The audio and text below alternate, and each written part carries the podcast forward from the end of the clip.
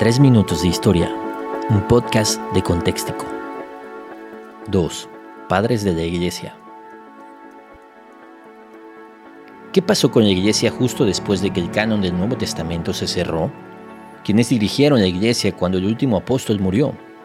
La historia nos da testimonio de eso y, en verdad, el testimonio que dejaron escrito es suficiente para que los historiadores puedan analizar las enseñanzas, las prácticas y las circunstancias de la iglesia en los primeros siglos después de Cristo.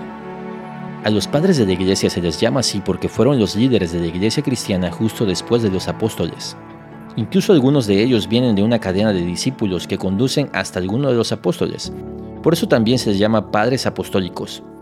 Los padres de la iglesia vivieron en los primeros cinco siglos después de Cristo y algunos lo estiran hasta el siglo 7 u 8. Algunos de estos hombres fueron Clemente de Roma, Ignacio de Antioquía, Papías, Policarpo, Clemente de Alejandría, Ireneo, Juan Crisóstomo, Orígenes, Ambrosio, Atanasio de Alejandría, Jerónimo, Tertuliano, Agustín de Hipona, Cipriano, entre otros.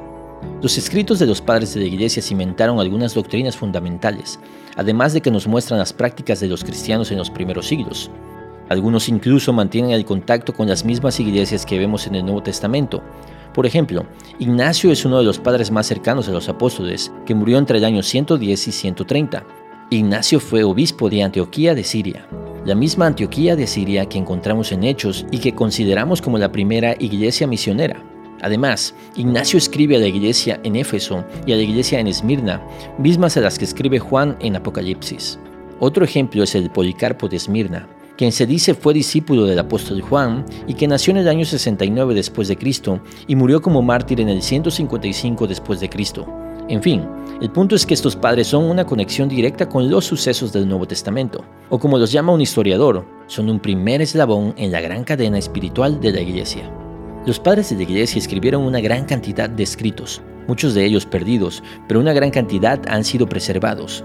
Algunos de los escritos más conocidos son la Didache, las cartas de Clemente, cartas de Ignacio, el pastor de Hermas, la oración cristiana, el pedagogo o las confesiones.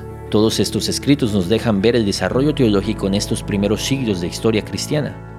No hay que dejar de mencionar que muchos de estos padres de la iglesia firmaron sus escritos y obras con su propia sangre, ya que muchos sufrieron el martirio. Por eso mismo, estas obras nos testifican de la persecución constante del imperio romano hacia los primeros cristianos y la victoria de la iglesia en medio de tanta adversidad.